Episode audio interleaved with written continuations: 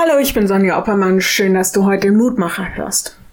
Hand aufs Herz. Wer schaut gerne so Polit-Talk-Runden wie Maischberger, Landswill, ich weiß gar nicht, wie die alle heißen. Zu unterschiedlichen Tagzeiten kann man die ganz unterschiedlichsten Politiker, Wissenschaftler, A bis Z Promis oder ja, irgendwelche anderen Fachleute zu so ziemlich allen Themen unserer Gesellschaft hören.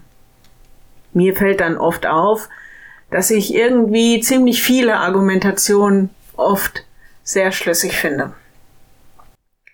Bringt mich zu meiner heutigen Frage. Wie ist das eigentlich mit dem Wissen? Was weiß ich eigentlich? Was ist überhaupt Weisheit? Und welche Weisheit strebe ich an?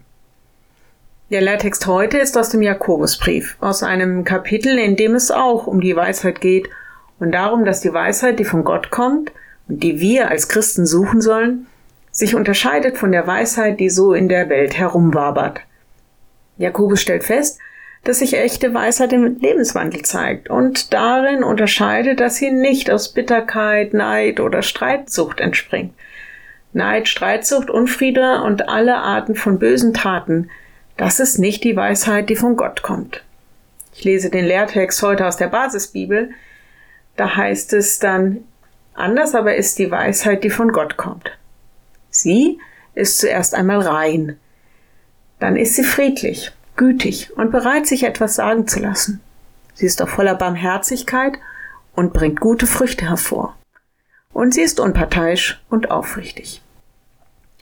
Friedlich, gütig, rein und auch bereit, sich etwas sagen zu lassen. Voller Barmherzigkeit und sie bewirkt Gutes.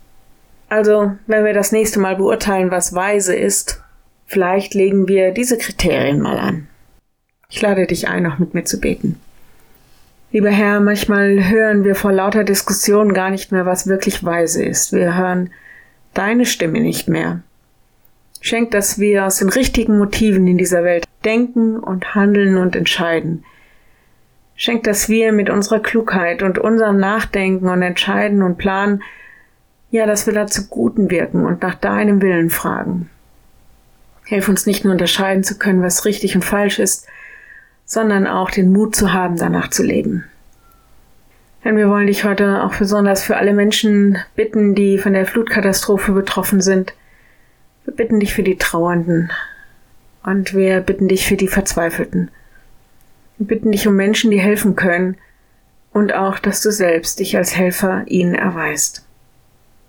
Amen. Morgen ein neuer Mutmacher. Bis dahin, bleib behütet. Tschüss.